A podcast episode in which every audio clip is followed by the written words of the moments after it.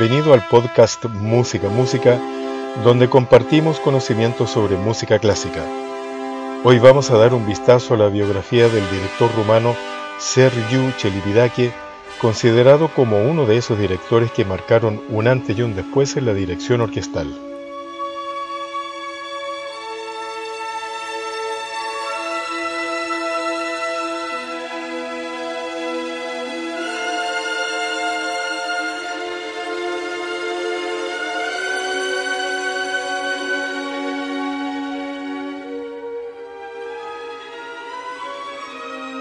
Sergiu Celibidache nació en Rumania el 28 de junio de 1912 y falleció en París el 14 de agosto de 1996, a sus 84 años y dos meses después de haber dirigido su último concierto en París.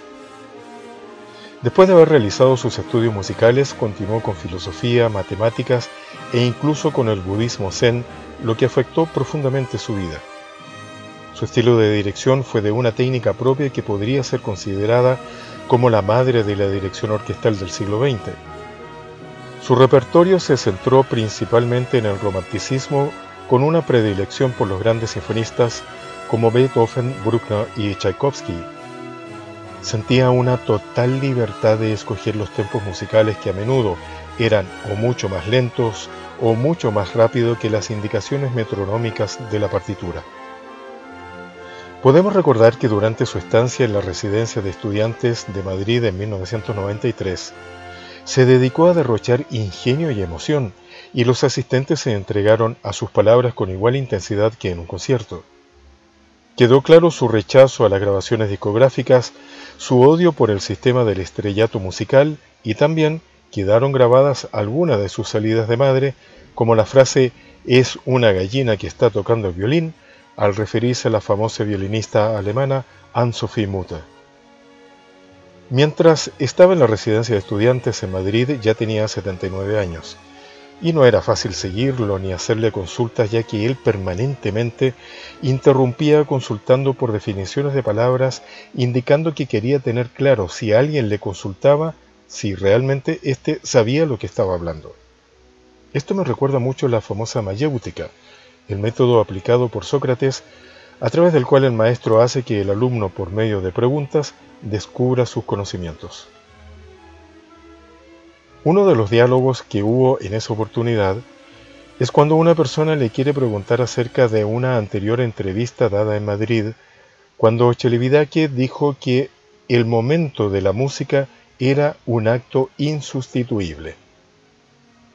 Ante esta consulta él respondió, mire, si usted tiene ganas de hacer pipí, hace pipí. ¿Con qué cosa se puede sustituir eso? Bueno, no les cuento las risotadas que hubo en ese momento.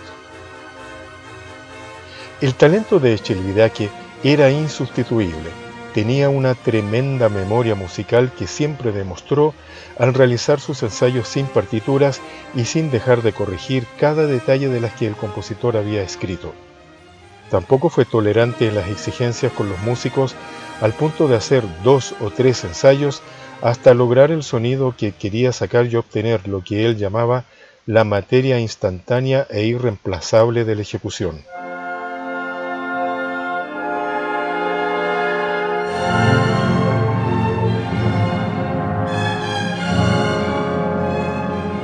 Solía afirmar que la música no es ni bella ni fea, simplemente existe o no existe.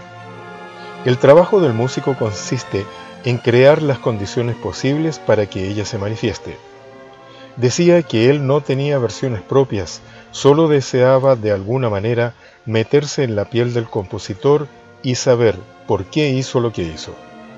Pero también reconoció que ciertos directores eran muy famosos, aunque los consideraba mediocres, y eran mejor aceptados que otros. Esto fue porque la casa discográfica decía lograba hacerlo famoso no porque era talentoso, sino porque tenía definitivamente un mejor marketing. Sergio Chelvidake entendió el proceso creador en la música y quiso interpretarlo gracias a sus conocimientos tanto musicales como filosóficos. Para esto se basaba en el método fenomenológico, que es la disminución de todo el conjunto de experiencias a la conciencia de las vivencias más genuinas, porque este método se detiene en la experiencia y no propone al mundo más allá de ésta. Gracias a esto, buscaba saber cómo el sonido trabaja en la conciencia humana y sobre todo en las conciencias de su tiempo, es decir, del momento en que fue compuesta la obra. Al saber esto, lograba entender por qué el compositor anotaba un forte o un piano en determinada parte, y esto hacía que la acción del director fuera muy limitada. La docencia tuvo un especial énfasis durante toda su vida. Enseñó regularmente en Mainz y los numerosos cursos y clases magistrales que impartió fueron de libre asistencia y con entrada gratuita. Desde 1950 se negó a publicar grabaciones de sus interpretaciones, alegando que ninguna grabación era capaz de captar todos los matices sonoros que se perciben en directo en una sala de conciertos.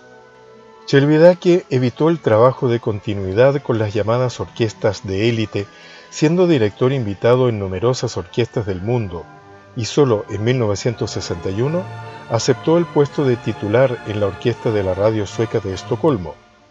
Luego, en 1972, ingresó como director permanente en la Orquesta Sinfónica de la Radio de Stuttgart. En 1980, Chelividake estaba como director invitado en la Orquesta Filarmónica de Múnich cuando se llamó a participar a una audición a ciegas para el puesto de primer trombón.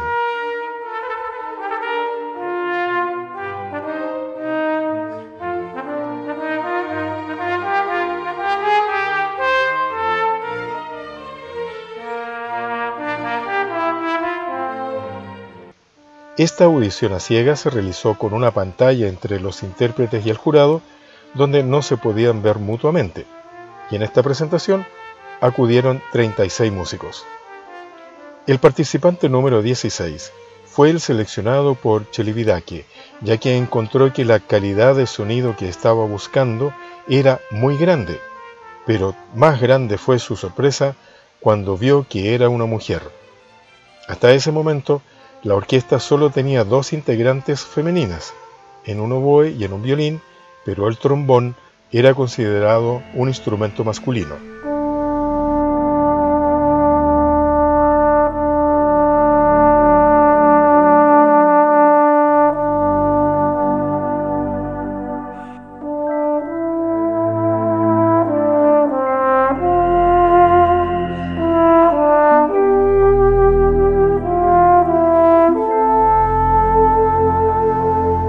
Avi Conant nació en 1955, estudió en la Universidad de Nuevo México, en la Universidad del Temple y en la Escuela Juilliard, graduándose con las más altas calificaciones y titulándose como una de las trombonistas más talentosas de su generación. Fue ella la seleccionada por Sergiu Celibidache y en las pruebas sucesivas demostró el talento que de alguna manera le significó un tremendo problema legal con la orquesta que duró nada menos que 12 años. Cuando Chelividake fue nombrado director musical de la Orquesta Filarmónica de Múnich, no dejó de acosarla sutil o descaradamente, degradándola al puesto del segundo trombón y negándose a darle los solos que les correspondían, argumentando que necesitaban un hombre para el trombón. Abiconant demandó a la ciudad de Múnich, la propietaria de la orquesta, y como no hubo ningún fallo, se fijó una nueva fecha de juicio para el día 16 de junio de 1983, para la cual los abogados de la ciudad proporcionaron la siguiente base para la declaración.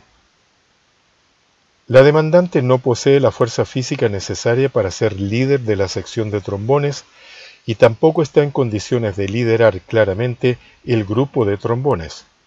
Aparte de eso, carece de la empatía necesaria para traducir los deseos artísticos del director general musical.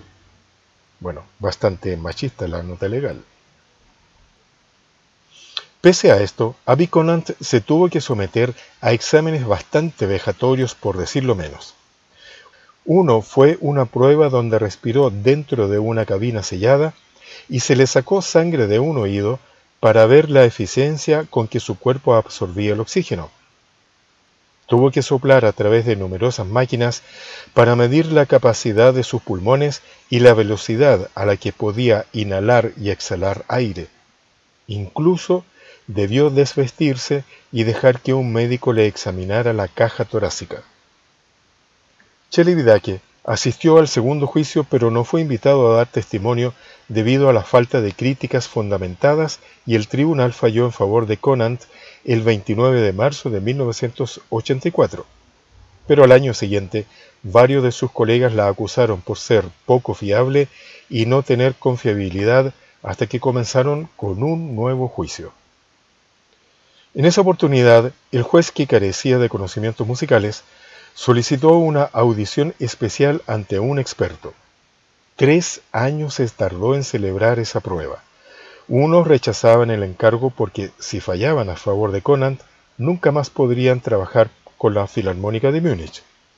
Otros competían con Conant por la plaza para profesor del Conservatorio de Múnich y hubo hasta media docena de aplazamientos absurdos por problemas administrativos o de agenda del ayuntamiento o por falta de tiempo alegada por algún profesor. Finalmente, Heinz Fadle, presidente de la Asociación Internacional del Trombón y tercer especialista contactado para realizar la audición, aceptó el encargo y le envió a Conant una lista con los siete pasajes más difíciles en el repertorio del trombón. En febrero de 1988, ella interpretó cada pieza tres veces, con distintos estilos de vibrato, intensidad y fraseo. Todo el procedimiento se grabó ante un representante del ayuntamiento de Múnich y el veredicto del experto fue efusivo, con explícitas alabanzas a sus aptitudes físicas y artísticas, de modo que el 1 de junio de 1988, por segunda vez, el tribunal falló a favor de Conant y se le restituyó su plaza de solista tras ocho años en la orquesta, seis de litigios judiciales, exámenes médicos pruebas jurídicas, el acoso de sus compañeros, innumerables reuniones y un examen ante un trombonista especialista.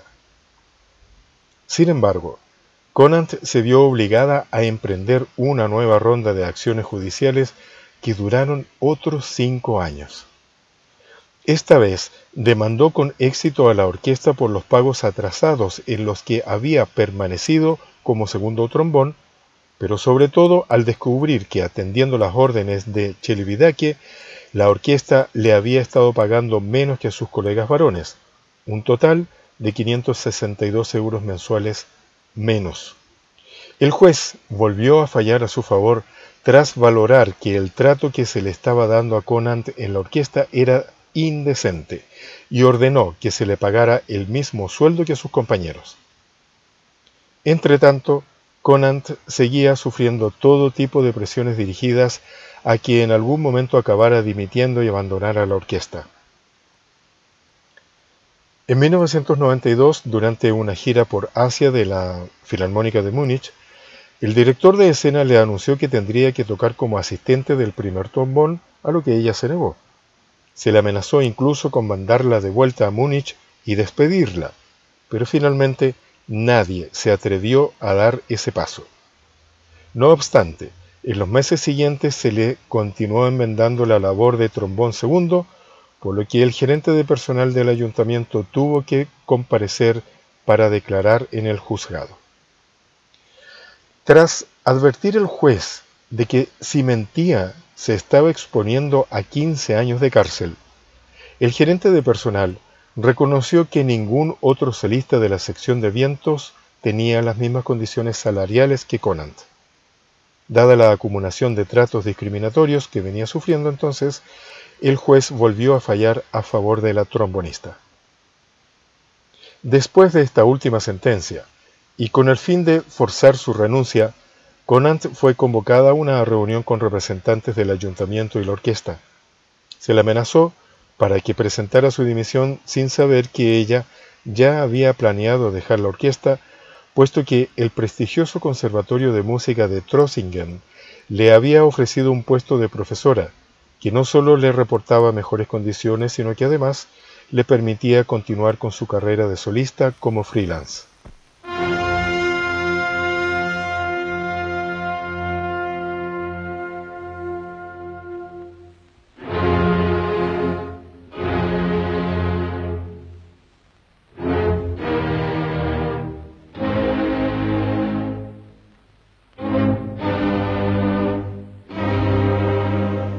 Si bien Sergiu Celibidache se le puede admirar por su extraordinaria condición de músico, las controversias que generó tanto dentro como fuera del escenario son también extraordinarias. Su lengua dejó frases memorables.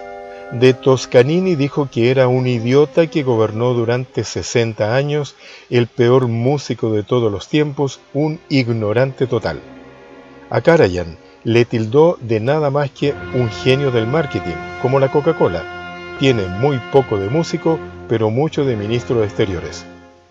De Daniel Barenboim, con quien había trabajado previamente, dijo que no sabía decir que no, y le parecía un excelente pianista, pero incapaz de transmitir sus ideas como director.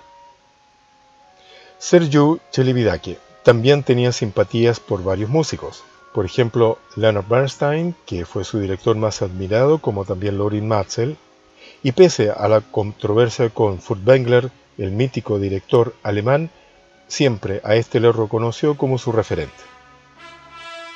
Hasta aquí esta presentación del director rumano Sergiu Celibidache. Espero que haya sido de tu completo agrado y puedas compartir con tus amigos para ir formando una comunidad cada vez más grande en compartir conocimientos a través del podcast Música Música. En las notas del programa te dejo algunos links de videos de Chilividaque y también mi contacto para saber de tus inquietudes y algunos temas que te gustaría pudiéramos revisar. Muchas gracias por estar ahí y hasta la próxima.